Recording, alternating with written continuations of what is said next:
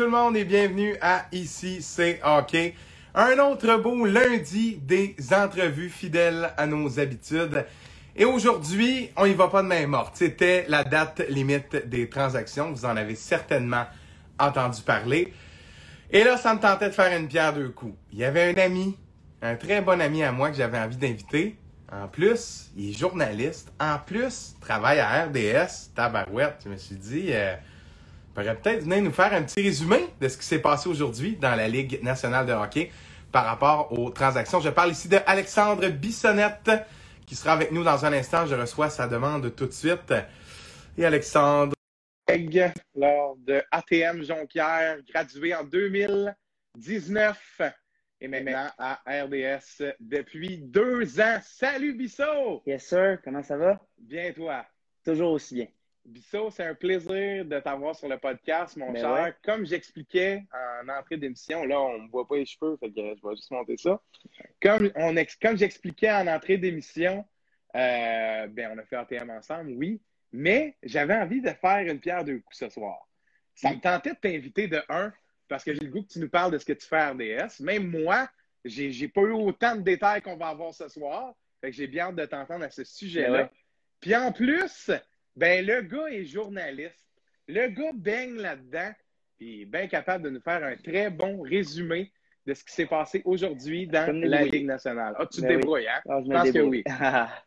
Puis Bissot, là, pour prouver que tu te débrouilles, ben, on va un peu y aller avec ton pédigré. Puis là, Mhm. je te lance un, un petit, une petite flèche là, par rapport à ton commentaire de tantôt, où tu m'as plugué avec ton collègue, le barbu, le reporter Ben oui. barbu sur Twitter, Exact. Ouais, exactement. JC Bertrand, euh, qui est un très bon journaliste que j'ai vu euh, dans la Ligue Midget 3 alors que j'étais descripteur. Tu as dû faire un topo sur les Phoenix, je pense sur Thomas Bordelot ou Samuel Poulin, peu importe.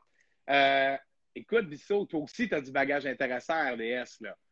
Je veux que tu nous comptes ce que tu fais. Puis là, on commence avec les deux rôles que tu m'as nommés en premier. Ce que j'ai fait, là, c'est que j'ai pris le message que tu m'as dit quand je t'ai demandé que tu me nommes tes rôles. Puis on va y aller un par un. Puis là, tu vas expliquer aux gens, ça mange quoi en hiver, ça? Parce que les gens ne savent pas, là. Quand on dit rédacteur pour Sport 30 et RDS.ca, les gens ne savent pas, ça veut dire quoi? C'est quoi un rédacteur pour Sport 30 et pour RDS.ca? Ben, côté rédaction, je te dirais qu'il y, a- il y a deux volets. Il y a le volet rédaction pour Sport 30, donc pour notre euh, bulletin de nouvelles. Puis il y a le volet aussi rédaction pour le site web. C'est vraiment deux volets complètement différents, complètement distincts. Euh, pour commencer, peut-être, il y a le volet euh, plus Sport 30 où on est vraiment euh, attitré à la couverture de, de- nouvelles sportives, à la couverture d'événements sportifs. Quand je parle d'événements, euh, je parle de, matchs de hockey. Là. Tous, les, tous les matchs de hockey qu'on voit à Sport 30 qui sont résumés par nos lecteurs de nouvelles, ce sont tous des rédacteurs qui vont se charger de regarder ces matchs-là, qui vont se charger de, sélectionner les séquences qu'on voit, qui vont écrire euh, aussi le texte qui va être lu par le, par le lecteur de nouvelles. Ce travail-là est vraiment fait par les rédacteurs qui, euh, une fois que ces images-là ont été sélectionnées, sont envoyées en montage. Puis euh, ben là, c'est le travail d'un monteur de s'occuper de, monter toutes les images, que tout soit parfait euh, côté visuel. Puis le rédacteur se charge aussi de, d'écrire ces images-là. Quand je décris un but, ben, c'est moi qui ai un peu euh, carte blanche euh, à savoir comment je veux le décrire. Est-ce que je fais seulement la description du but, par exemple? Est-ce que je rentre une statistique à quelque part là-dedans pour rendre ça peut-être plus, euh, plus intéressant pour, pour l'auditeur qui regarde ça? Puis il faut aussi, faut aussi se charger d'un aspect peut-être plus créatif parce que tu sais, des matchs entre les Sharks et les Coyotes, des fois à 10 heures le soir, c'est pas toujours intéressant. mais il faut les rendre intéressants quand même parce qu'on les présente quand même dans le bulletin de nouvelles. Puis, euh, tu sais, cette présentation-là se fait aussi beaucoup pour les poolers, hein, parce que, mine de rien, c'est très important pour les poolers de savoir, de voir le tableau, de savoir quels joueurs ont fait des points. Donc, cette présentation-là est importante. C'est pour ça qu'il faut les rendre tu sais, plus dynamiques, plus créatifs, plus intéressants, ces, ces, ces résumés-là. Puis même côté nouvelle, ben, côté nouvelle, évidemment, c'est euh, s'il y a une signature de contrat ou quoi que ce soit euh, pendant la journée, ben, c'est de monter le visuel, puis d'aussi euh, écrire cette nouvelle-là, de donner quelques petites sta- statistiques en 20-25 secondes pour que ces nouvelles-là passent au bulletin de nouvelles. Puis là, ça, il y a des trucs ben oui. qui ont retenu mon attention dans ce que tu as dit. Ben oui, vas-y. quand tu parles de Sport 30, là, quand on dit écrire le texte, là, c'est-à-dire ce que le. Exemple, là, euh, je, pourrais- je cherche un, un lecteur. Benoît Baudouin lit les Mhm. nouvelles, OK? Euh, et ce qu'il voit dans son télésouffleur, toi, tu es celui qui a écrit ça. Là. Ben, exactement. Fait que le rôle pour Sport 30 est un peu plus derrière, le, moins sous les projecteurs, alors que ce que tu produis pour le web, ben, il est publié tel quel. On voit ce que toi, tu as fait. Ton nom n'est pas écrit, mais tu comprends ce que je veux dire? Le eh, contenu produit pour Sport 30 n'est pas publié comme ça, tandis que, fait que c'est deux choses vraiment différentes. Là. Ben, oui, puis mon contenu pour Sport 30, je vais écrire une phrase, par exemple, de. Donne-nous un exemple. Donne-nous un exemple, là. Tu sais, ben, le, genre de tourneur de phrase, là. Ben, ben, je te donne, tu sais, pour te donner un exemple, moi, ce qu'on aime faire quand même, c'est intégrer une statistique. par exemple, s'il y a un but, je ne sais pas, Alexander Ovechkin, ben, s'il vient de dépasser quelqu'un au chapitre des buts dans l'histoire de la LNH, ben ça, c'est le genre de statistique qui est intéressante. Je n'irai pas dire dans mon texte, ben Alexander Ovechkin récupère la rondelle, euh, monte en. Maxon, 623e. Ben, ben, c'est ça, mais tu sais, ce qu'on va utiliser peut-être, ça va être, ben, on, va dire qu'il dépasse tel joueur ou on va expliquer peut-être euh, une statistique. Mettons, ah, ben, c'est son dixième match consécutif avec au moins un, point. C'est le genre de tourneur de phrases qui vont être utilisés pour que ce ne soit pas uniquement redondant, puis que ce ne soit pas toujours tel joueur monte la rondelle, tire des poignets, c'est un but, mettons. tu sais, ce texte-là, je l'écris, mais les lecteurs, que ce soit François Bessette, Yannick Plante, euh, Patrick Mandé, n'importe exact, ben, mm-hmm. eux, il faut qu'ils les lisent, évidemment. Pour ils personnifient. Ben, ben c'est ça. Moi, je l'écris, mais si, tu sais, Yannick Plante, c'est un des lecteurs. Là, chez Weber qui vient de marquer, là, en passant, là. Je ben, pense, hein. Je vois un let's go, là. C'est le début du match, non? C'est le début du match. c'est le début du match, je pense. Let's go. Euh, ah ouais, donc, je pense que Simon Leclerc est content de te voir, Bissot. Bon. Euh, mais donc, ce que, ce, que, ce que je voulais dire, c'est j'écris la phrase, mais les lecteurs de nouvelles vont évidemment devoir lire euh, le texte avant d'entrer en onde pour être sûr que tous les mots se disent bien. Des fois, il y a des noms de joueurs plus difficiles. Ben, parfois, ils vont les, les écrire en plus, plus sonatif. ils vont l'écrire au son. ça, ça paraîtra pas. Eux autres, ils vont le voir d'une couleur différente dans le télésouffleur c'est des trucs qu'eux doivent faire en lisant leur texte pour être en mesure de, livrer ce texte-là à Sport 30. Puis souvent, ben, un lecteur comme Yannick Plante aime quand même vraiment ça, jouer dans mon texte euh, pour apporter une touche plus humoristique, plus euh, une touche le fun, si tu veux. Il a très son style, lui aussi. Ben, oui, beaucoup. Mm-hmm. Puis, justement, quand tu as un style aussi distinct que ça, ben, souvent, euh, la manière de livrer ces textes-là, la manière de livrer les, les tourneurs de phrases qui sont, euh, qui sont, qui sont écrites, ben, même si c'est moi qui l'écris, c'est quand même lui qui va la, lire à la télévision, c'est quand même lui qui donne le, rendu final. Fait que s'il veut jouer dans mon texte puis tourner une phrase différemment parce qu'il a une idée, ben, c'est le genre de choses qu'ils vont faire.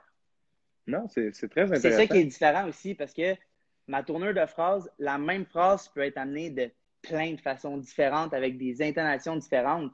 Mais si j'écris pour le web, ma phrase, la phrase que tu vas lire dans mon texte, c'est il n'y a, pas différentes euh, façons de l'apercevoir. J'ai écrit une phrase, puis tu vois cette phrase-là sur mon texte. il y a, cette, y a cet aspect-là aussi qui entre en jeu où le lecteur de nouvelle va vraiment sans nécessairement toujours changer les textes, mais va, va, va, mettre le ton, la tonalité où il veut sur nos textes pour rendre ça plus captivant pour les, pour les, pour les auditeurs. Là, il y a un but pour vrai, par exemple. Le Canadien avait marqué. C'est 1-0, let's go, come on. Puis là, je fais juste dire à Simon Bédard qui n'écoute pas présentement, mais qui va être là mercredi, sont mieux de gagner en soir parce qu'il va se faire brasser mercredi. Ah, ici, c'est OK. Moi qui voulais échanger Thomas Tatar, le voici qui marque. On en parle plus ben tard. Voilà. Bissot, très intéressant. Euh, puis je fais un lien avec la question de Jasmin qui veut savoir tes aspirations, puis moi aussi, ça m'intéresse, mais je pose la question en deux volets. Premièrement, RDS, ça semble être brillant parce que c'est conçu pour que vous passiez par tous les rôles. C'est-à-dire, quand tu finis par lire les nouvelles, là, ça a déjà été toi qui les as écrits. Fait que tu mm-hmm. comprends comment la machine fonctionne. Je pense que je ne suis pas le premier à avoir réalisé ça. J'imagine que c'est fait en conséquence. Euh, ceci étant dit, est-ce que tu espères un jour être le gars qui lit les textes des rédacteurs?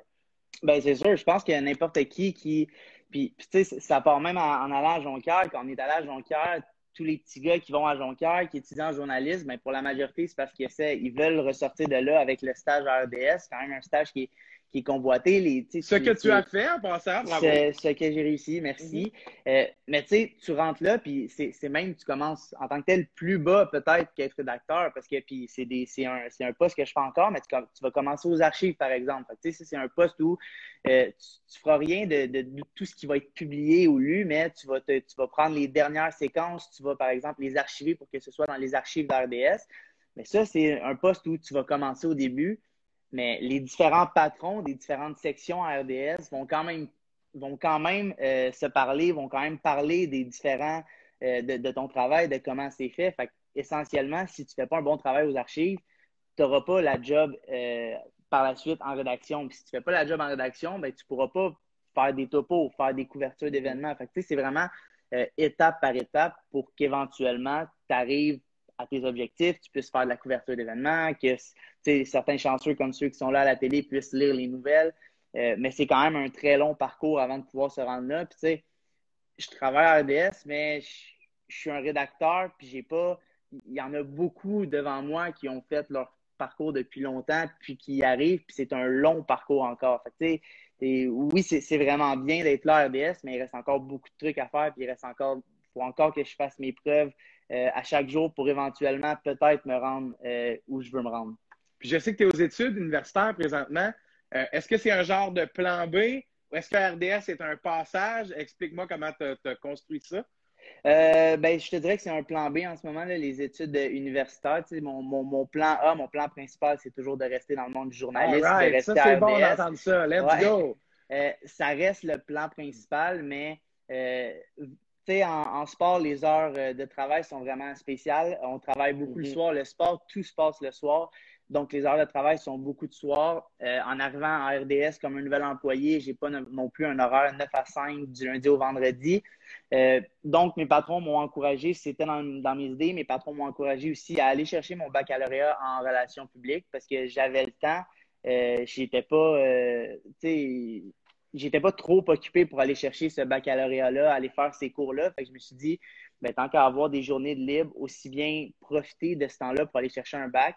Puis éventuellement, ben, c'est un bagage d'expérience parce que, veux, veux pas, le journalisme, c'est un métier qui est quand même euh, fragile, qui est quand même instable. Fait qu'éventuellement, s'il arrive quoi que ce soit, ben, c'est bon d'avoir cette police d'assurance-là euh, si jamais arrive quoi que ce soit. Puis, tu sais, mine de rien, les relations publiques, c'est quand même euh, c'est quand même indirectement lié au journalisme. Là, puis même directement, enlève le 1, ben, là, c'est directement. Ben, tu sais, c'est pas du journalisme, mais un journaliste va toujours être euh, en relation avec un, relationniste. Ce qui fait que cette matière-là que je vais apprendre à l'université euh, dans mon bac, c'est de la matière qui peut me servir même éventuellement comme journaliste et pas seulement comme relationniste, d'avoir mm-hmm. ces études-là, cette matière-là que j'ai obtenu à l'université en relations publiques, ben, c'est de la matière que je peux utiliser euh, plus tard si jamais je deviens journaliste, si dans quoi que ce soit dans le monde du journaliste, je peux quand même utiliser ces cours-là et ces apprentissages-là pour devenir un meilleur journaliste.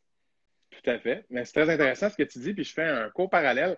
Moi, dans mon travail comme technicien en communication, c'est pile du journalisme que je fais Bissot. Exact. Parce qu'à longueur de journée, c'est qu'est-ce que je dois faire? Je me fais garocher des dizaines et des dizaines d'informations je dois faire un tri, je dois décider qu'est-ce qui est plus important, mhm. je dois faire exactement ce qu'on a appris en journalisme, mais à l'intérieur d'une organisation. Au lieu d'aller en cueillette d'informations partout à travers la ville ou la région, ben, je vais partout à travers l'école. Mais c'est exactement le même principe. C'est-à-dire, avant de, faire l'emploi, je n'aurais jamais pensé que ma formation en journalisme m'aurait pratiquement directement formé pour ce genre de poste-là. Ben, le, lien est, très là. Puis comme je dis dans les commentaires, mhm. tu, vas, avoir une très belle police d'assurance. Euh, c'est un très bon choix. Ça fit avec toi, mon cher. Bah.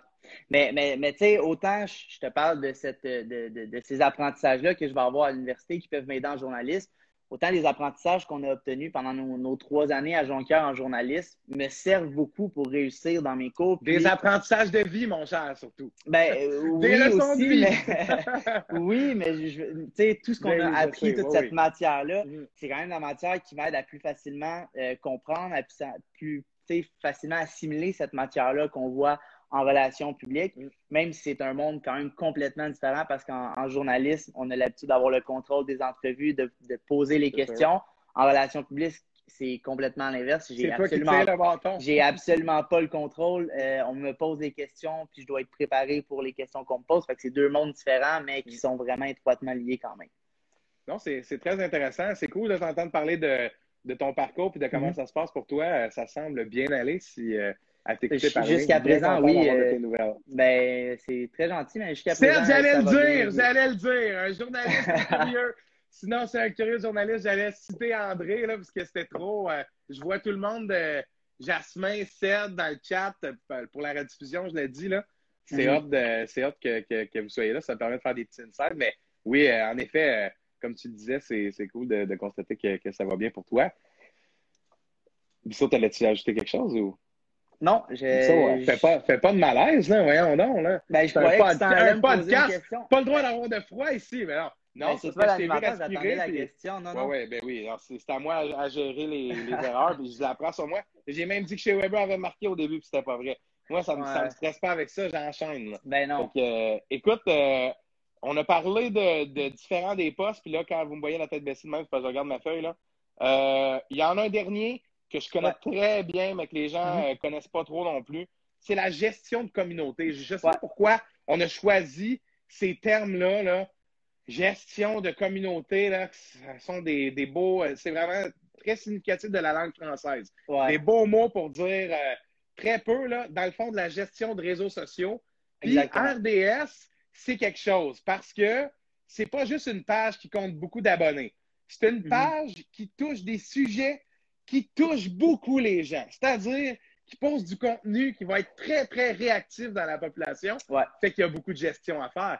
Parle-nous de ça. Qu'est-ce que fait un gestionnaire de communauté RDS? Ben, à la base, tu l'as dit, ça s'occupe des réseaux sociaux. Euh, puis quand on parle de réseaux sociaux, RDS, une plateforme comme RDS est euh, sur littéralement n'importe quoi. RDS a évidemment le compte Facebook, un compte Twitter pour informer.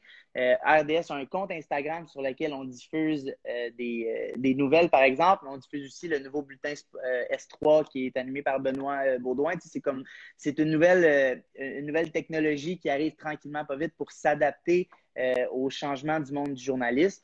Donc, un gestionnaire de communauté va s'occuper, un, de partager tout ce qui est nouvelle sur les réseaux sociaux.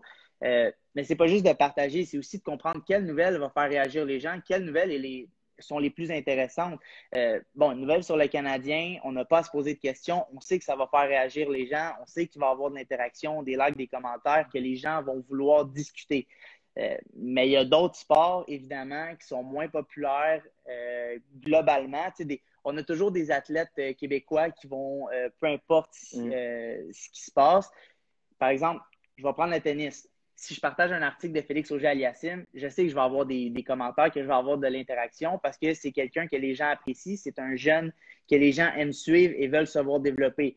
Si je partage une finale de tennis d'un tournoi euh, ATP 250, euh, dont on ne connaît pas nécessairement les personnes qui sont en finale, ben, même si nous, les amateurs de sport qui connaissent pratiquement tous les sports, on, on est quand même intéressé à savoir ce qui se passe généralement, ben, c'est pas tout le monde qui va être intéressé par ces nouvelles-là.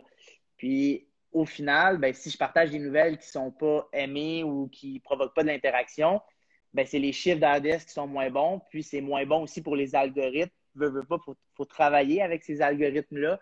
Donc, c'est toujours important de partager les bonnes nouvelles au bon moment pour faire réagir les gens, pour essayer d'avoir de l'interaction. Le Ça, choix premier- éditorial est très important. Ex- exactement. Faut, ça, ça doit toujours suivre une ligne.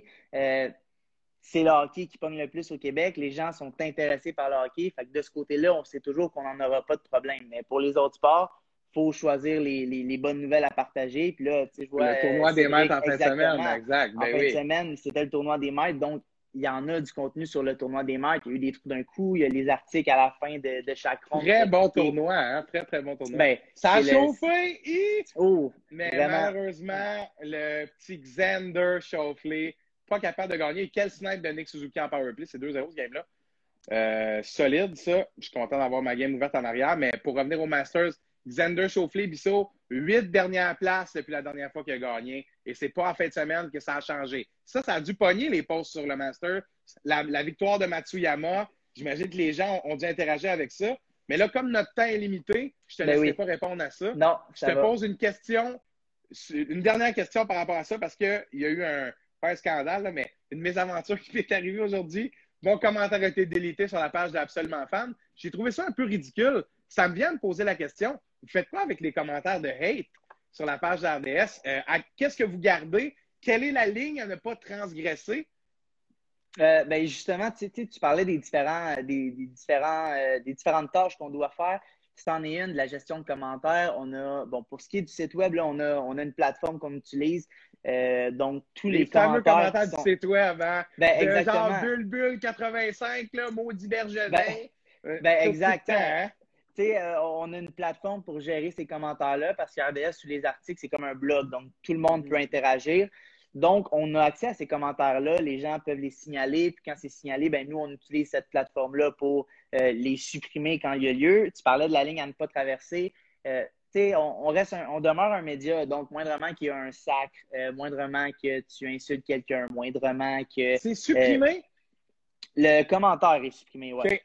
Ok. Si- tu sais, sur les, tu sais, les gens ont droit à leur opinion, puis il y en a qui débattent des fois, puis il y en a qui expliquent pourquoi ils n'aiment pas les opinions. Mais si je m'en vais t'insulter euh, solidement, ben c'est sûr que ce commentaire-là, si euh, il est signalé, ben nous, on va le, on va le supprimer évidemment parce qu'on veut tu sais, on veut donner, RDS veut donner une plateforme à ses, lecteurs pour pouvoir discuter, pour pouvoir donner leur- leurs opinions. Mais cette plateforme-là, pour que ça reste viable, faut quand même que ce soit fait dans le respect. Puis, euh, ben, c'est une des choses qu'on fait, euh, évidemment, on gère ces commentaires-là. Euh, sur Facebook, parfois, ça peut déraper pas mal plus. Sur Facebook, il y a des commentaires. On... C'est, rare qu'on supprime des commentaires sur Facebook, là, à moins que ce soit vraiment quelque chose. Là. Ouais, c'est sûr, là. Sur. Facebook, on laisse quand même les gens euh, commenter.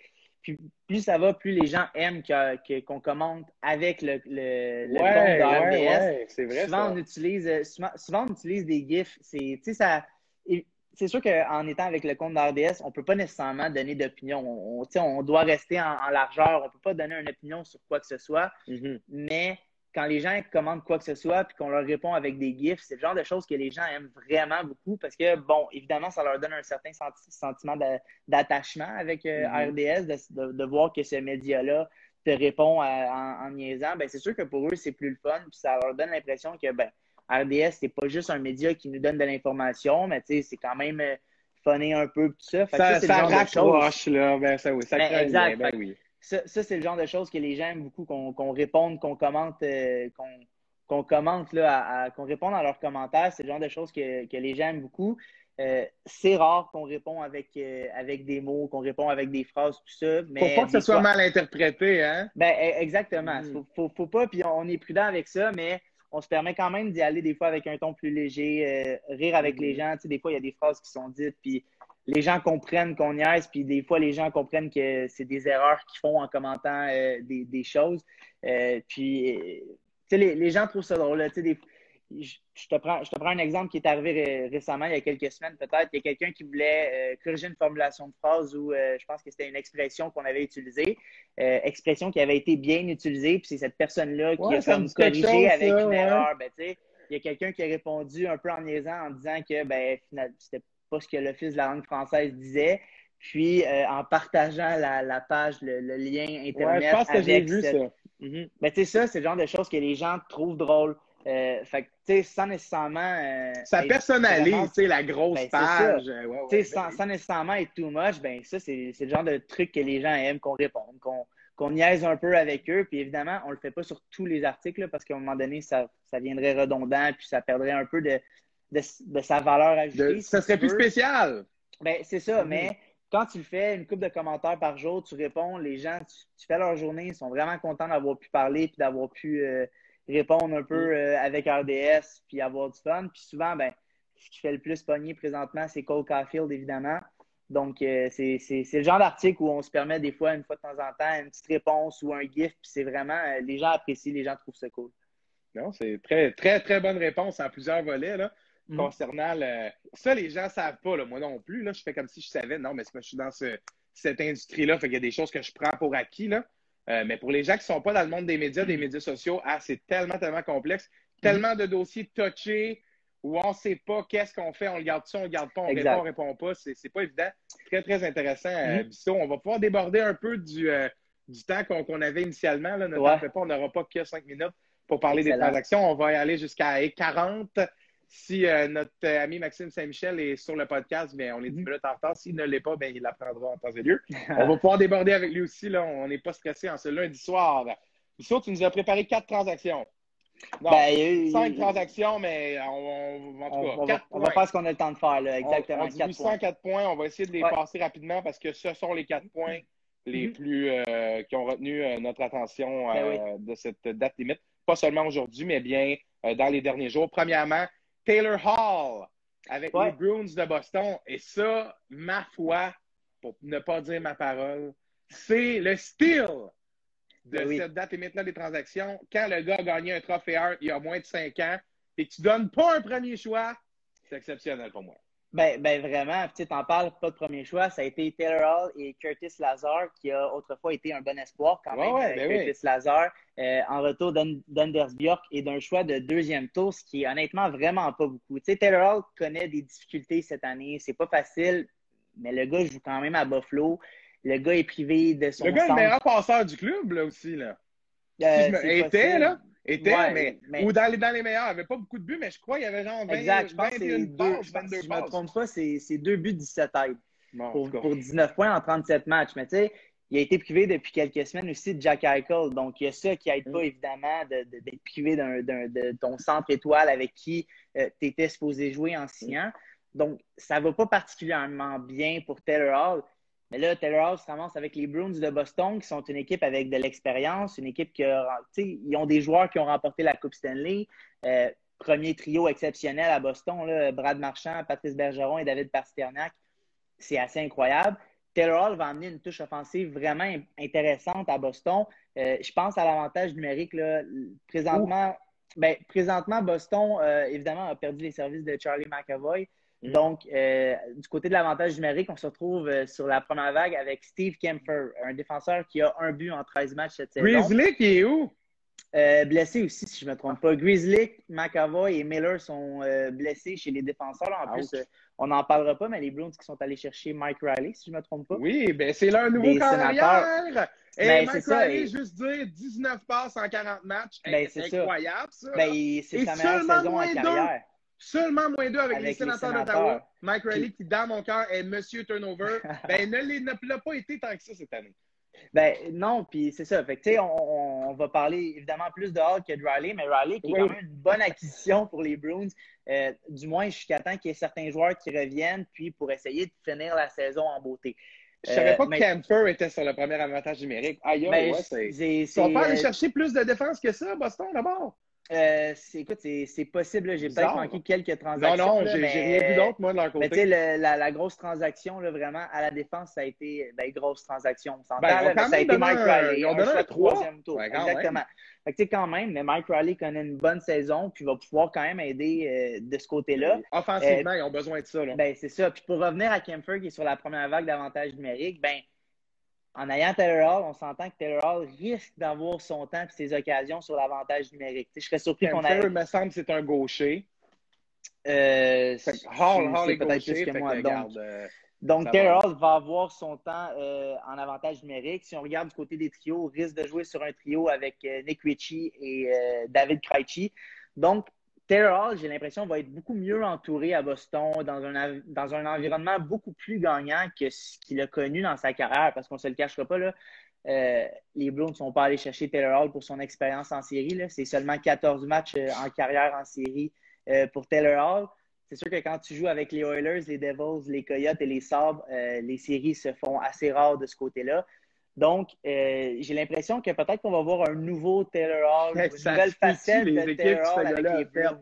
Ben, c'est ça. Ça peut-tu? Ah, Oilers, Arizona, New Jersey, Buffalo cette année. Wark! Ben, c'est ça. Puis, tu sais, Taylor Hall, c'est pas une surprise non plus là, à, Boston parce que Taylor Hall en parlait euh, cet été, on en a parlé, ou cet été. Il voulait pas aller jouer automne. là? Ben, exactement. Ouais, C'était hein? dans les équipes qui en faisaient partie. Euh, sais, j'ai- j'ai pas les détails là, de qu'est-ce qu'il a fait exactement, qui est à man. Euh, c'est probablement des, des, des cô- côté salarial, là, je peux pas croire que c'est autre chose. Les Browns ça. n'avaient pas 9 millions, c'est sûr que non. Mais là. exactement, alors que Ouais. les Sables l'avaient. Euh, au final, il va quand même se, se ramasser là. 50% du salaire qui est retenu aussi par les Sables dans cette transaction-là euh, pour que ça fitte sur le cap salarial. Donc, honnêtement, c'est un, c'est un excellent échange là, de, de Mais la ça part des, passe des ou ça Bruins. casse? Ben, c'est ça. Ça passe ou ça casse. Euh, mais je pense que présentement, c'était Carson Coolman qui était sur, la, sur le, deuxième, euh, le deuxième trio euh, des, des Bruins. Donc, Taylor va avoir sa place, va avoir ses occasions. Puis écoute, Le j'ai des- leur roster tantôt à NHL. Lui, là, Carson Coleman, il est 75 overall Attaquant top 6 inférieur. euh, attaquant Ben, c'est ça. 6 C'est inférieur. Ben, c'est ça. Fait que, sais, en, en allant chercher Taylor Hall, ben, au moins, ça replace Carson Coolman à la Pas que bonne je place. là-dessus, là, mais. Ben, ben, ça donne une idée quand même. Tu sais, le premier trio des Bruins, sur tous les buts des Bruins cette année, le premier trio, là, donc Marchand, Pasternak et Bergeron, 50 là. c'est 51 buts. Ah. Mais attends, 51 les trois buts. autres trios, donc là, j'ai pas comptabilisé les défenseurs, là, mais tous les autres attaquants qui ont joué, c'est 38 buts. C'est beaucoup plus que 50% qui ont été marqués uniquement par le premier trio de l'équipe. Là, j'ai pas départagé Ben, l'avantage numérique. profondeur, en effet. Ben, ben, exactement. là. Donc, tu sais, avoir un Taylor Hall sur le deuxième avantage numérique, euh, ben, en fait, sur la deuxième ligne et sur l'avantage numérique, ben, ça donne une belle profondeur aux Bruins pour faire un bon bout de chemin.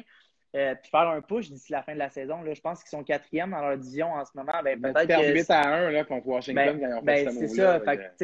Peut-être que ce- ce- cette acquisition-là va leur permettre de faire le dernier push, puis peut-être aller chercher quelques points, peut-être finir deuxième, troisième. Donc, honnêtement, euh, cette transaction-là, c'est la, la- la- la meilleure transaction que les Bruins pouvaient faire. Puis, donner un deuxième tour, les Bruins, ce ne sera pas un deuxième tour euh, très tôt non plus. Euh, ça va être passé le, le- le moitié, la moitié de la, de la deuxième ronde. Et Anders Bjork, Ça marche pas pour lui, Bjork. Je sais pas ce qui est arrivé avec il lui. n'y a rien qui a ça marchait débloqué. vraiment pas. Là. Bjork a qu'il parte, 24 ans, il n'y a rien qui a débloqué. Fait que peut-être que pour lui, euh, avec une équipe comme les Sabres, ça va peut-être lui donner l'opportunité d'avoir plus de temps de jeu, Bon, plus de responsabilités. Peut-être que ça va débloquer. Tant mieux si ça débloque. Reste que donner Anders Bjork pour aller Ça chercher Taylor à en faire beaucoup à débloquer, par exemple, à Buffalo. Là. Ben, Je veux ça, pas c'est euh, sûr. faire Non, mon c'est- pessimisme, mais il se trouve pas mal beaucoup de défis. Là. Ben vraiment. Okposo, Skinner, Eakin, etc., etc., tout en haut de 2 millions. Et sans parler de Skinner, son Ouais. fameux contrat. Puis là, Bissot, Ben je fais voilà. un lien Ouais. sans euh, qu'on puisse euh, conclure là-dessus. Vu que j'avais trop un, un beau lien à faire, il y a une équipe qui s'est réjouie de cette transaction-là, qui habituellement est- aurait été en tabarbip Mhm. tu parles ici des Maple Leafs de Toronto, eux autres sont contents. Je ne pas contre des Blues, ça ne pas Ben. les autres. Ils vont peut-être les pogner en série, tu vas me dire OK. Eh, Mais d'après moi, non. D'après Ben, moi, ça, non. en Washington va demi-finale. s'occuper d'eux autres. Ben, c'est ça. Fait que d'après moi, Toronto a juste fait Ah, tant pis pour Boston, on vient de perdre un choix. Ils passeront pas anyway. Écoute, moi, c'est mon avis, tout, tout peut arriver. Mais euh, j'ai l'impression que Toronto était bien content de ne pas être dans la division des Bruins l'année où ils vont chercher Taylor à un deadline. Ben, c'est c'est que je voulais dire. Là.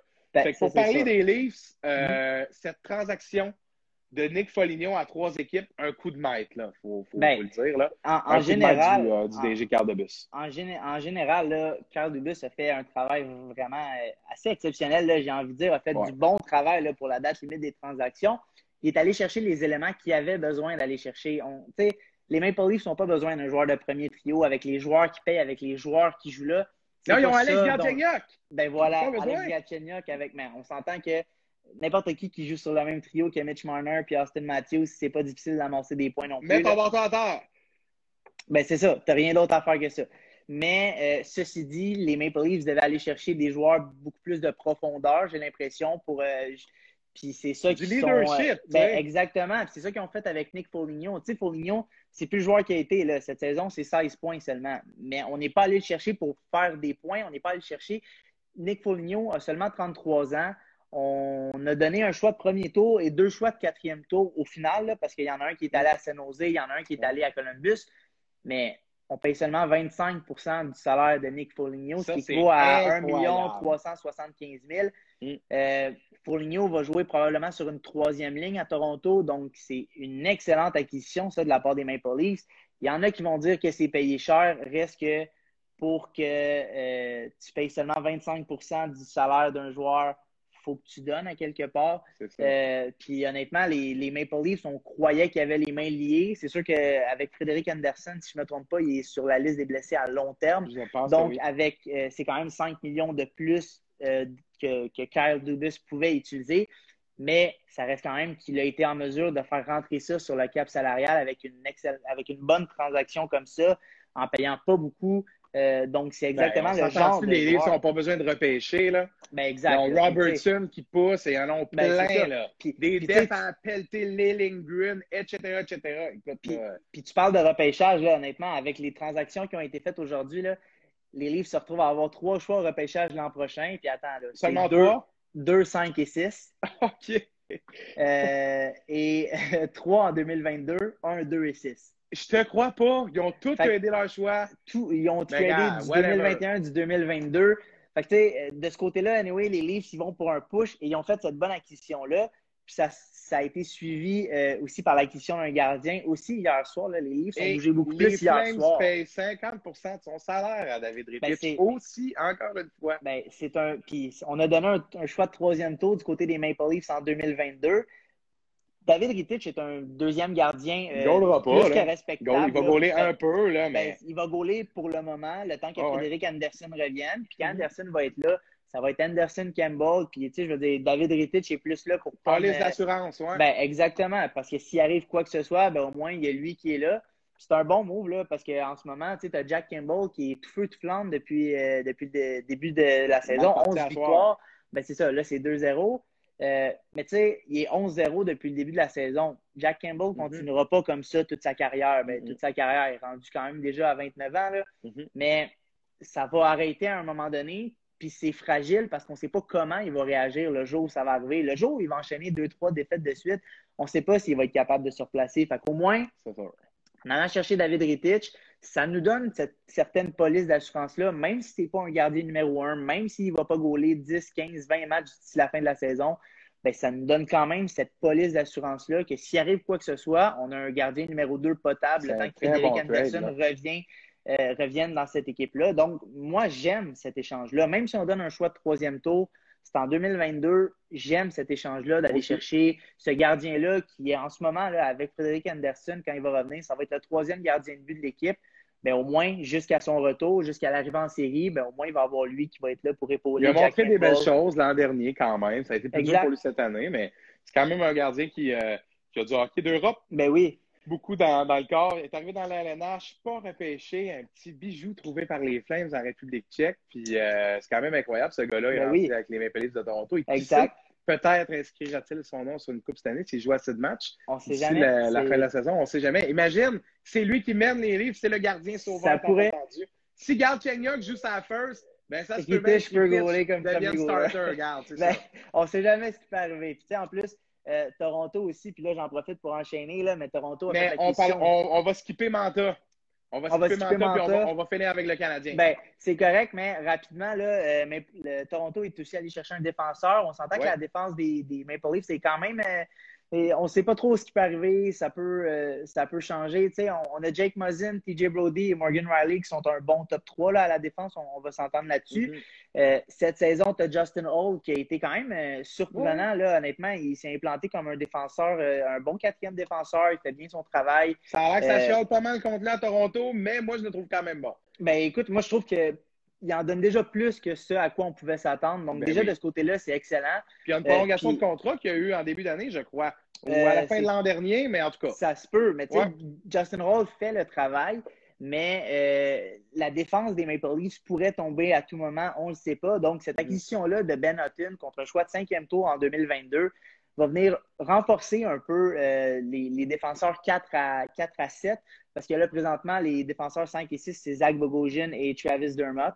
Euh, donc, c'est une autre bonne acquisition de Carl Dubus qui n'aura pas coûté grand-chose, Mm. mais qui va quand même lui permettre d'avoir, encore une fois, on en parle depuis le début, mais une bonne police d'assurance si jamais arrive quoi que ce soit euh, de ce côté-là euh, pour la défense des Maple Leafs. Non, bien dit. Puis euh, lui, il s'est promené, le petit Ben là, depuis son Ouais. départ des Canucks. Là, s'est promené à LA Kings, Anaheim et maintenant de retour au Canada à Toronto. Ben, trois bonnes acquisitions pour les Leafs. Ouais. Ça va être à surveiller. Puis risque d'avoir besoin de renfort avec ce qu'on voit en première période ce soir. Ils se font outplay par le Canadien. Je pense que les tirs, c'est 11-3 jusqu'à maintenant avec 12 secondes. Ouais, 11-3 avec 10 secondes à faire en première pour le Canadien qui mène 2-0.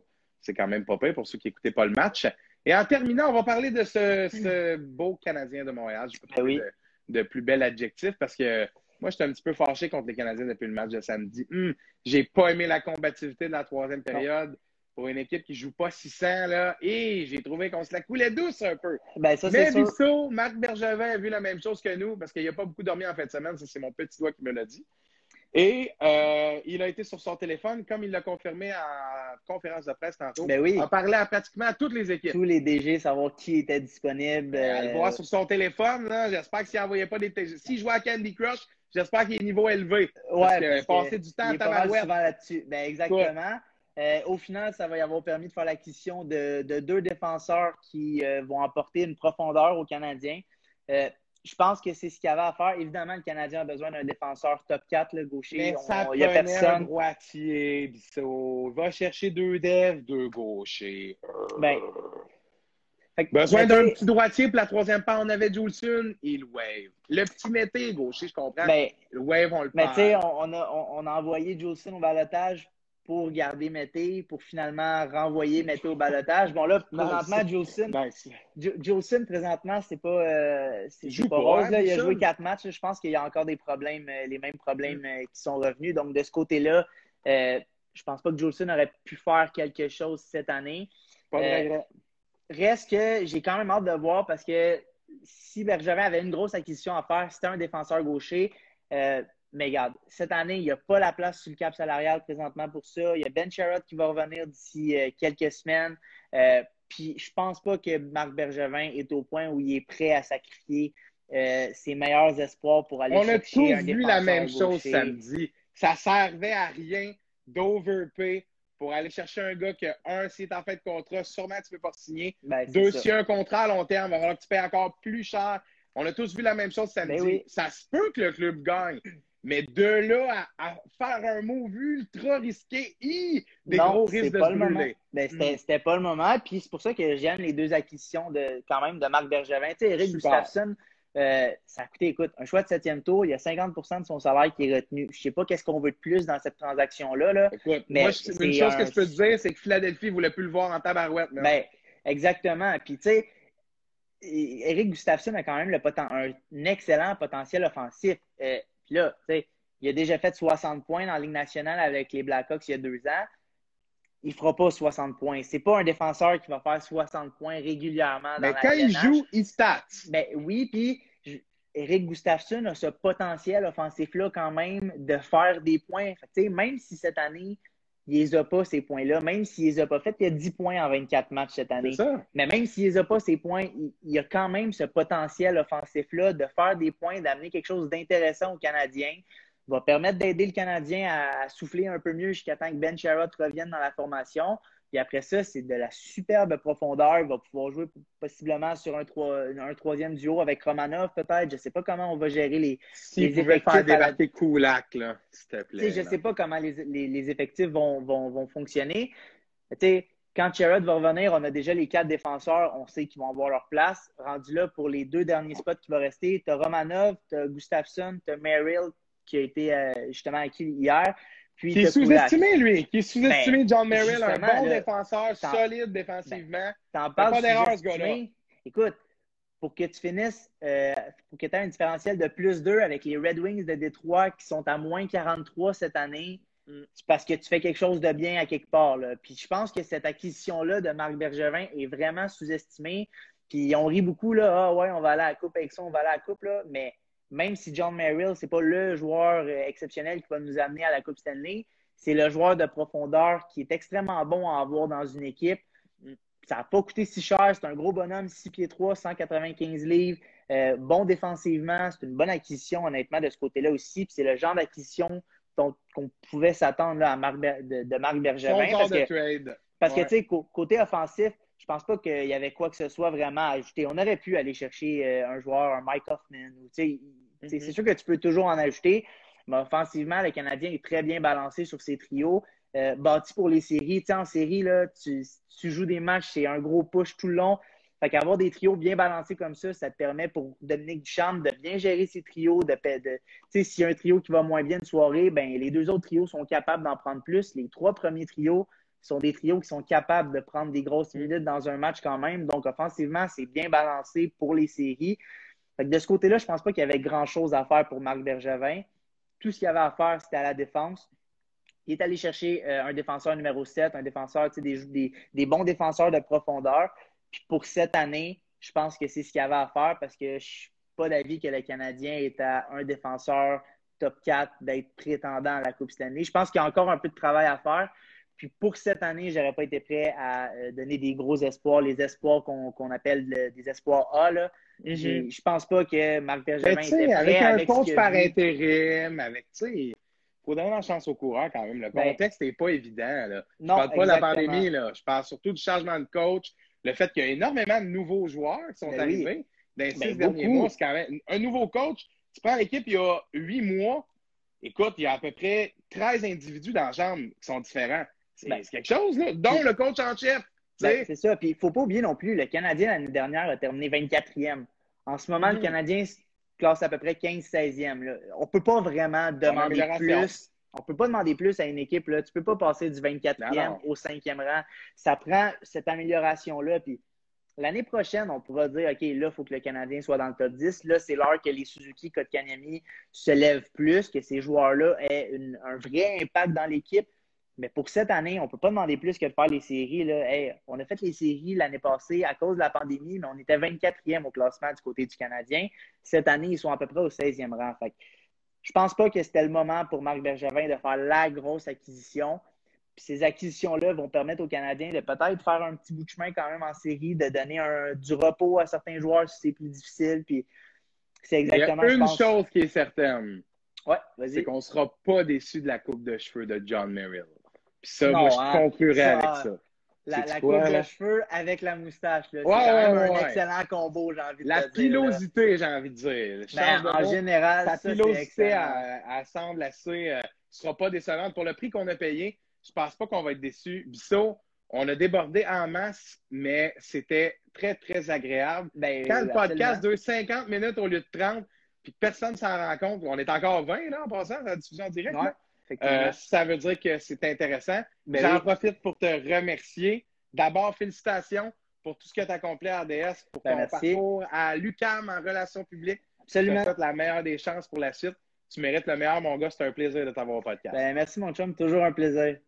yes, merci beaucoup, Hey, salut. Yes. C'était Alexandre Bissonnette, rédacteur et auxiliaire de production à RDS. Très intéressant. Merci beaucoup, Bissot. Un de mes confrères d'ATM de 2019, gradué 2019, comme je l'ai dit au début de la vidéo. C'est euh, c'est toujours le fun d'avoir des gens avec qui on a étudié, d'avoir des bons chums comme ça. Il est bon, hein? L'avez-vous trouvé bon? Euh, sérieux, là? Prendre de la confiance, euh, perdu petite couche de face, des petites lunettes rondes. Bravo, Bissot. T'es es très bon, puis inspirant, mon cher. Au plaisir de te voir dans nos télés à Sport 30. Puis, sais-tu quoi? J'aimerais peut-être ça, aussi, euh, si jamais, euh, tu veux me faire rentrer? Bon, en tout cas, on s'en parle. On rejoint Maxime Saint-Michel dans une minute, les amis. Merci d'avoir été là. Puis, euh, dans, dans une minute, on est de retour pour le deuxième invité de la soirée.